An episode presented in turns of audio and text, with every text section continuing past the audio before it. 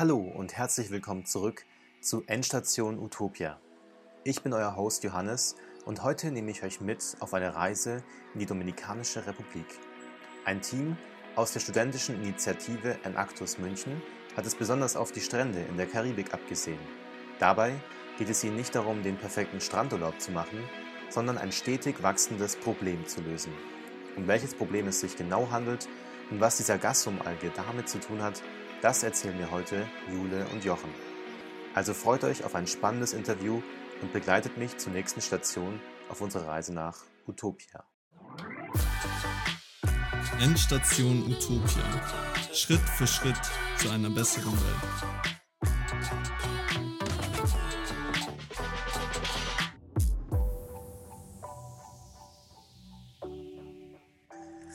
Herzlich willkommen, Jule und Jochen. Schön, dass ihr heute beim Podcast dabei seid. Ihr wollt uns heute etwas über das Projekt C-Solution erzählen. Ja, cool, dass wir da sein dürfen. Vielen Dank äh, für die Einladung. Ihr seid ja ein Projekt, das von Enactus München entstammt und ich persönlich kenne euer Projekt schon sehr gut. Ähm, aber für unsere Zuhörer da draußen, die noch nicht genau wissen, was C-Solution ausmacht, fasst mal bitte in ein bis zwei Sätzen zusammen, um was es bei eurem Projekt geht. Ja, was wir eigentlich machen, ist, ähm, wir machen Biostimulanz. Das ist eine Art Biodünger aus der Sargassum-Alge in der Dominikanischen Republik. Welches Problem versucht ihr mit eurem Projekt zu lösen? Ähm, also das Problem haben wir tatsächlich so von München aus vor ungefähr einem Jahr erkannt und das kommt eigentlich daher, dass, ähm, dass diese Braunalge, es eigentlich sind zwei Arten, Sargassum natans und Sargassum fluitans und die kommen beide in relativ ähm, starker Form, also werden sie an die Küste gespült und das ist ein Problem ähm, vor allem in der Karibik, aber auch im Golf von Mexiko, zum Beispiel bei Texas und im südchinesischen Meer und wir haben uns jetzt eben auf die Dominikanische Republik fokussiert und dort ist das Problem, dass diese Alge, die kam zwar immer schon mal an die Küste, aber jetzt in den letzten letzten Jahren, seit 2017, 18 und 19, ähm, in größerem Maße als vorher und auch öfter. Und dieses Problem der zugespülten Strände versuchen wir zu lösen. Genau, das ist relativ interessant, weil das ähm, sowohl ökologische Auswirkungen hat auf das Ökosystem, dass einfach die Tierwelt enorm darunter leidet. Unter diesen riesigen Algenteppichen entstehen wirklich sogenannte Todeszonen, wo nichts mehr drunter wächst, kein Sauerstoff mehr herkommt.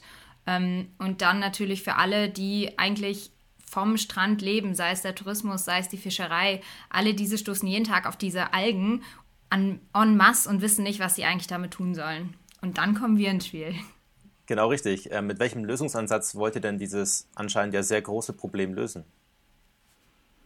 Also wir haben eben angefangen, äh, uns zu überlegen, was kann man aus den Algen machen. Da gibt es viele verschiedene Möglichkeiten und letztendlich ist unser Ansatz daraus Dünger zu machen. Und Dünger ist eigentlich nicht der richtige Begriff. Man müsste sagen Biostimulanz. Ähm, den Unterschied ist eigentlich auch schnell erklärt. Der Unterschied ist eigentlich, klassischer Dünger ist sozusagen Mineraldünger, also diese NPK-Werte, ähm, Stickstoff, Phosphor und Kalium. Ähm, die sind sozusagen klassisch für die Pflanzen vorhanden. Das liefert unser Dünger eher nicht, sondern bei uns geht es darum, sogenannte Phytohormone, das sind halt Biostimulantien, ähm, sozusagen biologische Stoffe, Stoffe der Pflanze zu geben und die haben dann in, äh, indirekte Effekte, die für, zum Beispiel für ein schnelleres Wurzelwachstum und so weiter führen. Und äh, die sind eben in der Sargassum-Alge vorhanden, die möchten wir nutzen und produzieren also aus den Algen, die am Strand angespült werden, Dünger und verkaufen diesen an die lokalen Bauern. Genau, was halt auch ganz interessant ist, die ähm, Algen sind dort aktuell einfach ein Abfallprodukt. Also keiner weiß, was er damit tun soll. Ähm, die werden teilweise von den Stränden abgenommen, nur um sie ein paar Kilometer weiter wieder ins Wasser zu schmeißen, weil wirklich niemand weiß, was tun wir mit dieser Masse. Und ähm, da kommen wir ins Spiel und sagen, hey, wir geben euch eigentlich eine Lösung, was, wie ihr das Zeugs loswerden könnt und daraus auch noch was richtig Gutes ziehen könnt, nämlich ähm, etwas Gutes für eure Felder, etwas Gutes für eure Landwirtschaft, etwas Gutes für ähm, die Kleinbauern, die sonst ähm, oftmals vergessen werden bei den herkömmlichen Produkten, die auf dem Markt sind. Und ja, da sehen wir uns eigentlich als dieser Schließer des Kreislaufs.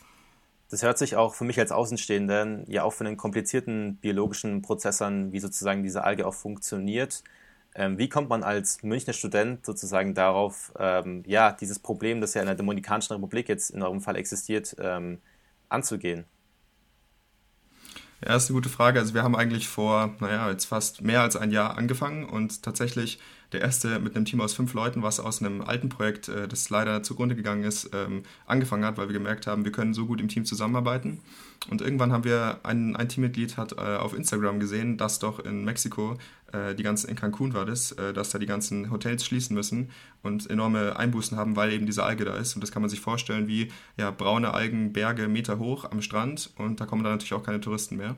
Und da haben wir angefangen zu überlegen, okay, das äh, scheint ein Problem zu sein. Und im selben Jahr, das war ja 2019, ist auch das erste Paper zu diesem Thema veröffentlicht worden. Das war eine, äh, oder eine Doktorandin und die hat an, äh, einfach zehn Jahre NASA-Bilder ähm, analysiert und gesehen, dass es tatsächlich einen ja, Algenteppich gibt, der zieht sich von äh, Westafrika einmal quer über den Atlantik bis in die Karibik hinein. Ähm, und dass dieses Algenwachstum eben über diese zehn Jahre enorm zugenommen hat. Und das hat auch verschiedene Faktoren, warum. Ähm, und so sind wir drauf gekommen, dass es doch erstens was relativ Problematisches ist und vor allem auch was relativ Neues, wo es noch keine Lösung gibt.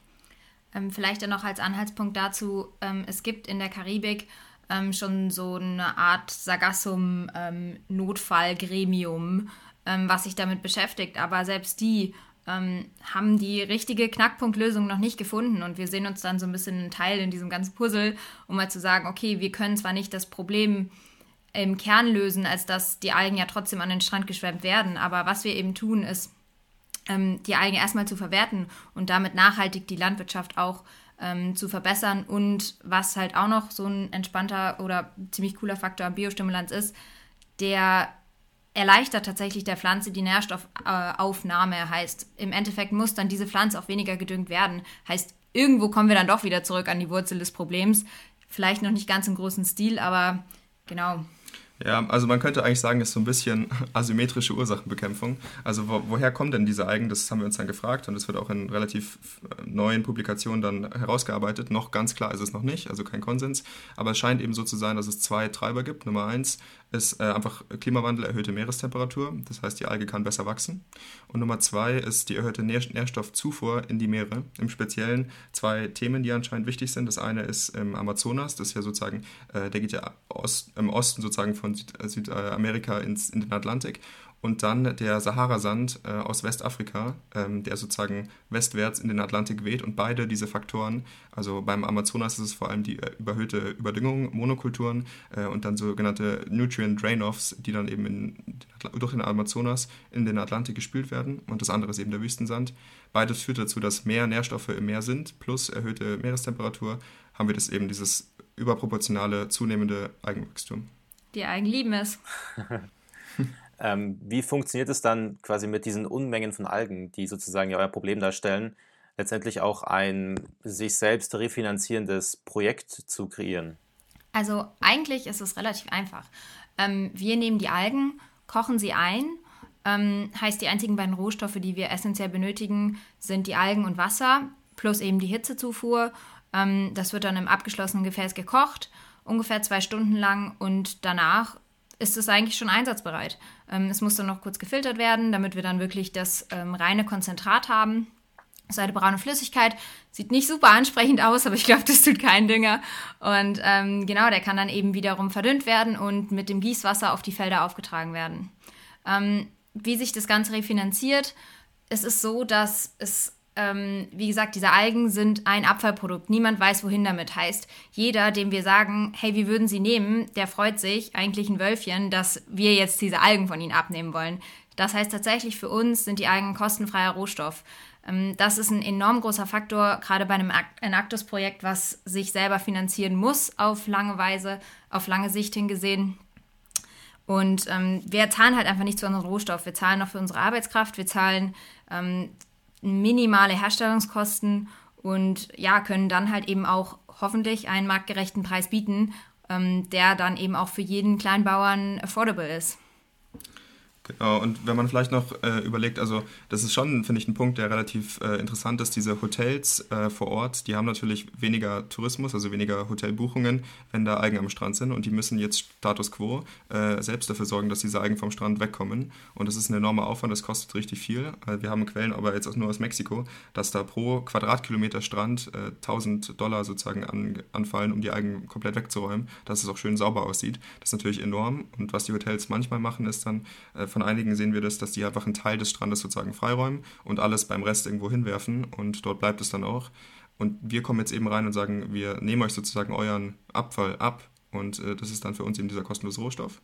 Und auf der anderen Seite, was auch noch auf der sozusagen Vertriebsseite, könnte man sagen, bei den Bauern interessant ist, und deswegen haben wir uns auch für die Dominikanische Republik ähm, entschieden, dass es dort relativ viele Kleinbauern gibt, also Subsistenzwirtschaft, und äh, relativ viele Bauern ähm, nicht düngen. Also man kann tatsächlich sagen, dass äh, 90 Prozent, oder wir haben Zahlen gefunden, dass 90 Prozent der landwirtschaftlichen äh, Fläche in der Dominikanischen Republik äh, von Kleinbauern nicht gedüngt wird.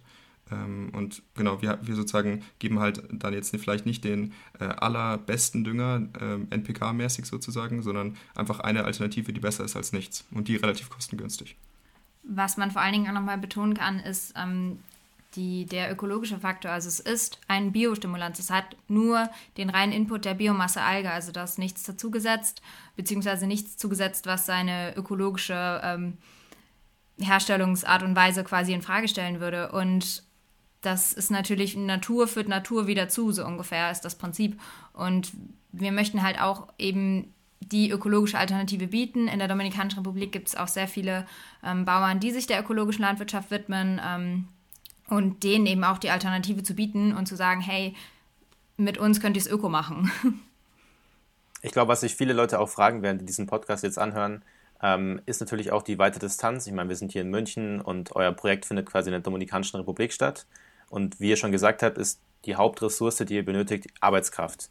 Wie schafft man es jetzt als studentisches Team sozusagen dort vor Ort Arbeitskräfte zu gewinnen, ähm, die euer Projekt sozusagen antreiben und eigentlich den Großteil der Arbeit dann vor Ort machen können? Ähm, also das ist tatsächlich ein großes Problem, dass wir nicht vor Ort sind. Ähm, leider ist auch unsere erste Projektreise in, ähm, ins Corona-Wasser gefallen, sagen wir es mal so, ähm, wie so ungefähr alles in 2020. Und wir waren selber noch nie vor Ort. Wir waren ähm, unabhängig davon mal teilweise als Privatpersonen einige Projektmitglieder, mal in der Dominikanischen Republik heißt, ähm, dort gibt es bekannte Freundschaften vor Ort, ähm, aber auch die sind natürlich auf eine gewisse Art und Weise begrenzt. Und was dann ähm, der spannende Player, der mit ins Spiel gekommen ist, ist eben Grogenics. Und ja, vielleicht, Jochen, willst du dazu mal ein bisschen was sagen? Genau, also das hat letztes Jahr angefangen. Ähm, es war so ein bisschen, oder eigentlich hat es, naja, Mitte diesen Jahres so richtig an Fahrt aufgenommen. Wir haben seit letztem Jahr eben überlegt, was können wir machen? Und dann kam uns sozusagen, als wir loslegen wollten vor Ort, unsere ersten eigenen Kontakte hatten, äh, auch über das Senactus-Netzwerk, ähm, wollten wir loslegen, dann kam Corona. Und dann war tatsächlich erstmal schwierig weiterzumachen. Und im Januar, äh, sorry, im Mai diesen Jahres haben wir dann jemanden gefunden, einen Partner vor Ort, das ist ein äh, kanadisches Startup, Grogenics heißen die, freuen sich auch genannt zu werden an der Stelle, haben wir als Partner gewonnen, das heißt, sind wir jetzt mit denen in Kooperation. Und das sind zwei sozusagen ja, erfolgreiche ähm, Männer aus sozusagen aus Recyclingfirmen und die haben eben genau dieses Konzept, was wir uns schon seit einem halben Jahr überlegt haben, auch im Kopf gehabt. Das hat uns einerseits unterstützt in dem Ansatz und zweitens äh, war dann die Frage, machen, wird das eine Konkurrenz oder nicht? Und wir haben es eben geschafft, das auch mit unserem Enactus-Ansatz so zu drehen, dass wir jetzt eben eine Partnerschaft machen und treiben das eben gemeinsam voran. Das Gute ist daran, dass die eigentlich schon seit ein bisschen länger, also fast äh, einem Jahr länger als wir, dieses Ziel verfolgen. Zwar nicht in der Dominikanischen Republik, aber woanders und sich dann auch entschieden haben, aus eigentlich denselben Faktoren wie wir, auch in die Dominikanische Republik zu gehen. Und durch die haben wir jetzt eben in den letzten Monaten sehr, sehr viele Ansprechpartner bekommen und dann doch gesch geschafft, jetzt erste spanische ähm, sowohl Bauern als auch äh, möglich produzierende äh, Arbeiter sozusagen zu kontaktieren. Genau, man kann sich das vielleicht so vorstellen. Ähm, die waren, wie Jochen vorhin schon erwähnt hat, einfach schon früher vor Ort und haben dort eben diese First-Hand-Kontakte, die uns eigentlich noch so ein bisschen fehlen, schon knüpfen können. Und Gorganic sieht sich selber auch so ein bisschen als der Netzwerker oder der Netzwerkzusammenführer unter allen. Und ähm, es bildet sich da wirklich so eine Art Sargassum-Bubble. Also alle möglichen Leute, die dieses Problem auf verschiedene Art und Weise bekämpfen wollen. Und wir sind eben eins davon. Und dann gibt es zum Beispiel noch SOS Carbon, die ähm, eben die Algen vom Strand holen und beziehungsweise aus dem Meer mit so einer Art riesen Staubsauger wirklich absaugen. Und mit denen können wir durch Organics kooperieren. Ähm, dann konnten die auch schon erste Kontakte in die Pharma ähm, äh, zu den Farmern schließen und äh, über diese Kontakte können wir jetzt eben auch an unsere ersten Abnehmer kommen und ähm, mit verschiedenen NGOs vor Ort ähm, konnten sie auch schon mal sprechen und ja, wir werden da immer mit ins Boot geholt und das ist natürlich ein enormer Vorteil für uns, dass jemand dieses Netzwerk erschließt und wir dort mitmachen können. Der Partnerschaft quasi, die ihr geschlossen habt im Mai, klingt für mich wie ein sehr, sehr wichtiger Meilenstein für euer Projekt. Ähm, und ihr habt sicherlich auch noch ähm, weitere Ziele, weitere Schritte, die ihr mit eurem Projekt anstrebt. Ähm, was sind so die Pläne, die ihr mit C-Solution in den nächsten Monaten, sogar Jahren verfolgt?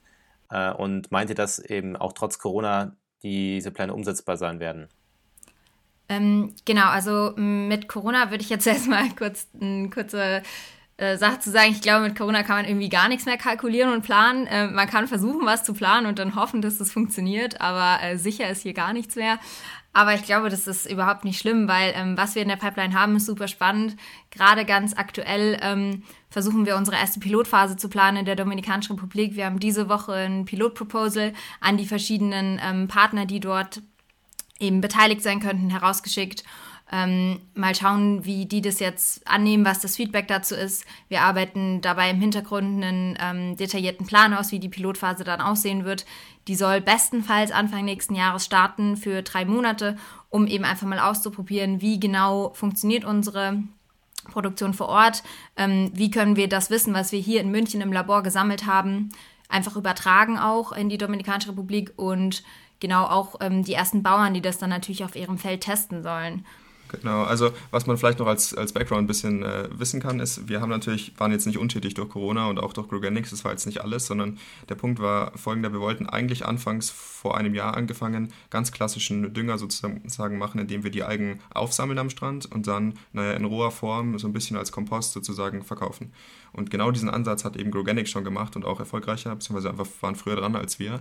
Und was wir dann äh, eben, haben wir ein bisschen unseren Fokus verändert und sind jetzt eben auf dem äh, Biodünger gelandet, beziehungsweise Biostimulanz gelandet, also eingekochte Algen sozusagen als flüssiger Dünger.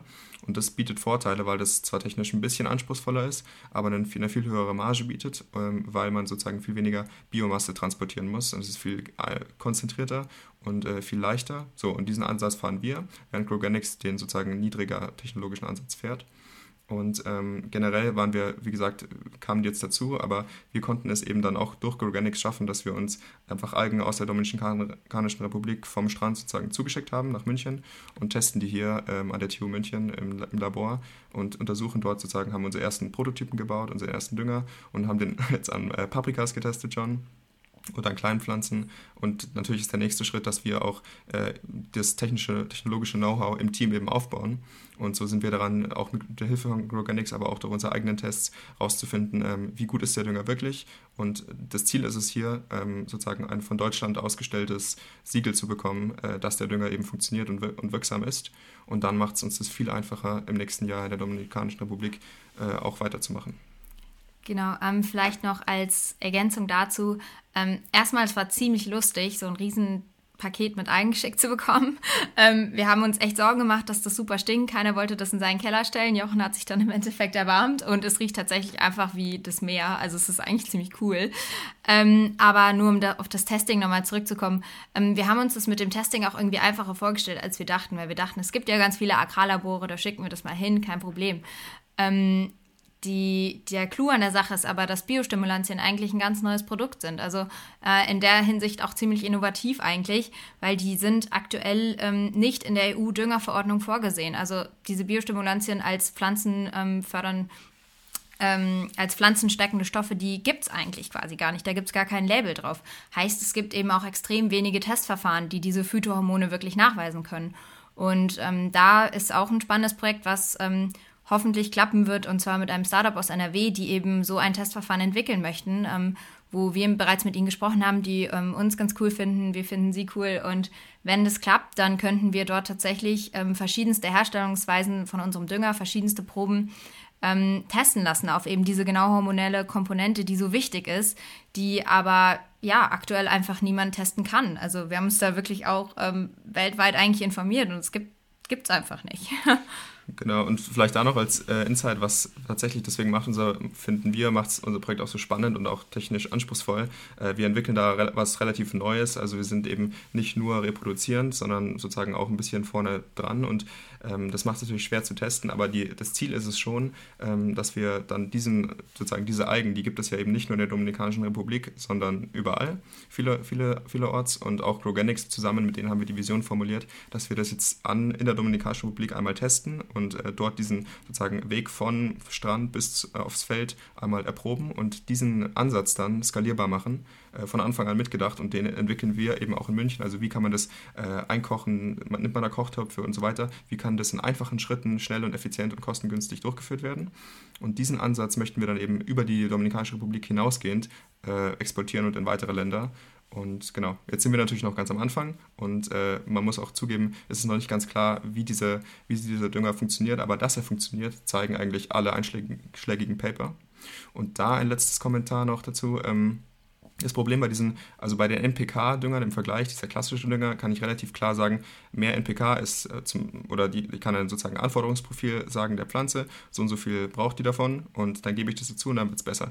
Bei diesen Phytohormonen ist es sozusagen momentan eben noch, selbst im wissenschaftlichen Diskurs, eine Art Blackbox. Also es scheint so zu sein, dass ich, wenn ich das drauf tue und die Pflanze später anschaue, gibt es da, kommt mehr raus. Aber wie genau das funktioniert, welche Phytohormone, welche Reaktionen in der Pflanze triggern, also ich hatte vorher anfangs angesprochen, beispielsweise beispielsweise ein verstärktes, äh, ein weniger oxidativer Stress zum Beispiel in der Pflanze oder ein robusteres und tieferes Wurzelwachstum, um die bestehenden Nährstoffe im Boden besser aufnehmen zu können. Solche indirekten Effekte zu messen, ist einfach sehr schwer und da sind wir dran. Ihr habt ja auch schon angesprochen, dass ihr sozusagen, weil ihr Vorreiter seid, was eben diesen, diesen Dünger betrifft, ähm, schon viele Herausforderungen äh, eben überwinden musstet, sei es eben die, die Testweise, die nicht existiert hat, sei es, dass vielleicht ein Partner schon vor Ort da war, der eigentlich eure Idee schon, schon gemacht hat, nur ein bisschen früher. Was waren vielleicht noch andere Herausforderungen, die euch bei dieser ja, Projektphase bis jetzt entgegnet sind und die ihr dann doch irgendwie überwinden konntet? Ähm, ich glaube, eine große Challenge ist es schon, dass wir jetzt das Projekt schon ein Jahr lang machen und selber noch nicht vor Ort waren, zumindest nicht im Projektkontext. Ähm, das gibt einem nochmal enorm viel Wissen, viel Wissen, was sonst auch schwer zugänglich ist ähm, durch einfach auch kulturelle Unterschiede der Dominikanischen Republik, vor allen Dingen durch unterschiedliche Kommunikationswege. Ähm, also E-Mails kommen da gar nicht so gut an. Irgendwie funktioniert das per E-Mail echt nicht so gut. Ähm, Telefonate klappen gut. Ähm, was gut klappt, ist zum Beispiel Facebook-Gruppen. Ähm, die Kleinbauern sind anscheinend sehr gut in Facebook-Gruppen organisiert vor Ort. Ähm, das heißt, wir sind jetzt mit unserer eigenen Facebook-Page Mitglied in den verschiedensten Agriculturos de Dominican irgendwas. Und ähm, das ist wirklich sehr amüsant, aber das ist halt auf jeden Fall eine Challenge und ähm, natürlich auch, dass die Landessprache Spanisch ist. Ähm, wir sind in der komfortablen Position, dass wir einige Projektmitglieder haben, die wirklich auch fließend Spanisch sprechen, aber ohne die wäre das auch auf gar keinen Fall möglich, weil mit Englisch kommt man da einfach, einfach nicht weit. Genau, und also zusammengefasst, wir haben auf jeden Fall, es ist sozusagen viele Sachen, die wir managen müssen, viele riskante oder einfach Risiken. Äh, das eine ist natürlich die Partnerschaft mit Crogenics, also die, wir sind momentan noch zwar immer weniger, aber immer noch von denen abhängig. Also die haben einfach das Know-how, den Vorsprung, auch allein durch ihre Jahr, also jahrzehntelange Berufserfahrung. Und wir arbeiten das jetzt uns eben Stück für Stück in unserem Bereich für den Flüssigdünger selbst auf. Ähm, das ist aber ein Risiko momentan. Ähm, das zweite Risiko ist eben, wie gesagt, die Spanisch, einfach der Kontakt zu den Kunden am Ende des Tages und auch klar, die sind zwar in Facebook-Gruppen organisiert, aber auch nicht alle Bauern sind auf Facebook dort. Ähm, so technologisch sind die noch nicht und wenn sie schon nicht düngen. Genau, und dann natürlich, wir waren noch nie vor Ort. Ähm, da gibt es auch sozusagen mit den Hotels, da sind wir eben auch, das geht auf den ersten Punkt zurück. Alle Kontakte, die wir haben, das sind nicht wenige, aber die haben wir halt erstmal durch Organics bekommen. Und wir müssen auch schauen, dass wir die sozusagen Stück für Stück für uns äh, selbst aufbauen. Und genau, das heißt, an diesen Fronten müssen wir arbeiten und es schaut aber momentan relativ gut aus und auch schon seit einiger Zeit. Und was natürlich auch aktuell in der ähm, jetzigen Zeit so ein Problem ist, ich glaube, da sind wir nicht das einzige Projekt, äh, was damit kämpft, ist die ähm, Finanzierung in dem Sinne, als dass es gerade einfach auf dem Sponsorenmarkt, auf dem Fundingmarkt einfach nicht so viel geht, weil natürlich jede Firma, die eigentlich sonst gerne gibt, gerade vielleicht selber schauen muss, wie sie über die Runden kommt. Und ähm, genau, auch da sind wir ähm, jetzt noch nicht so weit gekommen, wie wir das natürlich gehofft hätten, aber genau, das halt in Kombination mit der, den kostenpflichtigen Tests oder irgendwelchen anderen kostenaufwendigen ähm, Anschaffungen ist erstmal eine ungute Kombi, aber ähm, wir sind eigentlich zuversichtlich, dass das jetzt in 2021 auch besser wird und dass wir ähm, da dann voll durchstarten können. Für vielleicht auch Zuhörer von uns, die eure Idee super interessant finden und euch gerne unterstützen wollen, sei es finanziell oder ideell, äh, gibt es Möglichkeiten, ähm, euch dann irgendwie zu unterstützen oder mit euch irgendwie Kontakt aufzunehmen? Ähm, auf jeden Fall. Also ähm, wir sind erreichbar eigentlich auf allen sozialen Netzwerken. Äh, uns gibt es bei Instagram, uns gibt es bei LinkedIn und ähm, auch bei Facebook, einfach immer unter dem Namen C-Solution. Ähm, wenn ihr euch auf die Webseite von Enactus München verirrt, ähm, auch dort sind wir natürlich vertreten und dort gibt es natürlich auch äh, Spendenlinks, die zur Verfügung stehen, einmal direkt über PayPal oder einfach die Kontoverbindung. Ähm, wir freuen uns drüber, aber genau, so schaut es aus. Also, wenn ihr noch Fragen habt oder sowas, dann kommt auch gerne auf uns zu. Und äh, wenn ihr das Gefühl habt, ihr wisst irgendwas, das wir noch nicht wissen, dann äh, bitte, bitte meldet euch bei uns. Wir, wir freuen uns mega über sowas. Genau, und also genau, äh, C-Solution, ich glaube, das ist auch in den Show Notes dann verlinkt, einfach äh, gerne besuchen. Ähm, gibt's, ist auch für Spaß im Spiel gesorgt. Nee, aber auch ernsthaft, also was, was uns auch sehr freut, und da hatten wir tatsächlich auch schon einige E-Mails, ähm, dass einfach Personen uns an, angeschrieben haben, initiativ, äh, was wir denn Cooles entwickeln. Also zum Beispiel eine Doktorandin aus äh, Norwegen war das, das äh, da wo ich im Ausland war, ähm, und tatsächlich auf uns zukommen und wir einfach durch die wahnsinnig wertvolle Informationen bekommen, die wir sonst nicht hätten. Ähm, das heißt, wenn irgendjemand in dieser Richtung äh, Infos hat oder Kontakte hat äh, oder einfach selbst interessiert ist, ähm, genau, freuen wir uns auf jeden Fall auf eine E-Mail. So, Werbung over. genau, also schaut einfach in die Show Notes rein. Wir werden auf jeden Fall eure Website, eure Instagram-Seite verlinken ähm, und dann klickt euch durch und ja, tretet in Kontakt mit C-Solution. Ihr hört ja schon, das sind zwei sehr, sehr nette Leute und die sind super gesprächsoffen und äh, freundlich. Und äh, ja, meldet euch einfach. Noch eine Frage, die ich auch immer sehr interessant finde für unsere Zuhörer. Wir sind ja doch ein Podcast, der vor allem Studenten mit unternehmerischem Interesse anspricht. Äh, und ihr habt ja mit eurem Projekt, auch wenn es noch ein sehr junges Projekt ist, doch schon sehr viele verschiedene Phasen äh, durchgemacht, viele Herausforderungen überwunden. Ähm, welchen Tipp quasi würdet ihr jetzt ähm, jungen Gründern geben, junge Studenten wie ihr, die vielleicht auch ein äh, Social Entrepreneurship Projekt starten wollen, aber noch nicht so richtig wissen, wie sie loslegen sollen oder welche Dinge zu beachten sind? Ähm, also ich glaube, was das ist jetzt vielleicht nicht so die konkrete Antwort auf deine Frage, aber was einfach voll wichtig ist, ist, dass man einfach immer dran bleibt. Also ähm, solange die Motivation stimmt, dann können einen auch die kleinsten Dämpfer eigentlich nicht aufhalten oder auch größere. Ähm, was dazu natürlich auch gehört, ist, ähm, für mich persönlich auch einfach extrem wichtig ist das Team. Also ich glaube, wenn das ganze Team an einem Strang zieht und dahinter steht, ähm, das ist einfach extrem wichtig. Und wenn vielleicht auch mal ein Teammeeting nicht super produktiv ist und man dafür irgendwie eine halbe Stunde früher aufhört, um noch eine Runde Bierpong zu spielen, ähm, haben wir das öfteren gemacht und es tut nur zum Guten. Also der Team Spirit, dass alle an einem Strang ziehen, dass alle dahinter stehen, das ist, glaube ich, extrem wichtig. Und dann kann man einfach so viel schaffen, als wenn da alle alleine für sich kämpfen würden. Genau, und was ich, ich habe eigentlich zwei Tipps oder was, was ich finde, was in dem Kontext für Social Entrepreneurship im Rahmen von Enactus eigentlich, finde ich, wichtig ist. Nummer eins, ähm, klare Vision, dass die, von, von der alle überzeugt sind. Also gerade weil eben alle neben dem Studium sich die Zeit, die Freizeit rausschneiden sozusagen und für das Projekt arbeiten, muss es was sein, was alle begeistert. Ähm, das ist eben sehr wichtig, da die sozusagen alle mitzunehmen und gemeinsam eine Vision zu entwickeln, wo es hingehen soll. Ähm, und das zweite ist, also daran anschließend noch, äh, klare Ziele zu formulieren, ähm, was jetzt genau die nächsten Schritte sind äh, und so schnell wie möglich Aufgaben zu verteilen, dass auch äh, jeder, jedes Teammitglied eine eigene Aufgabe hat, eine eigene sozusagen ähm, ja, Ownership äh, so von, von einem eigenen Bereich bekommt ähm, und da selbstständig aktiv werden kann.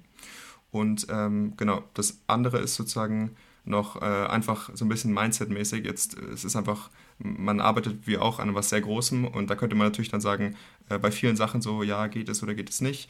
Ähm, und da finde ich einfach immer so ein bisschen Mindset-mäßig einfach wichtig, sich zu denken, nicht, nicht warum, sondern eher warum nicht. Genau.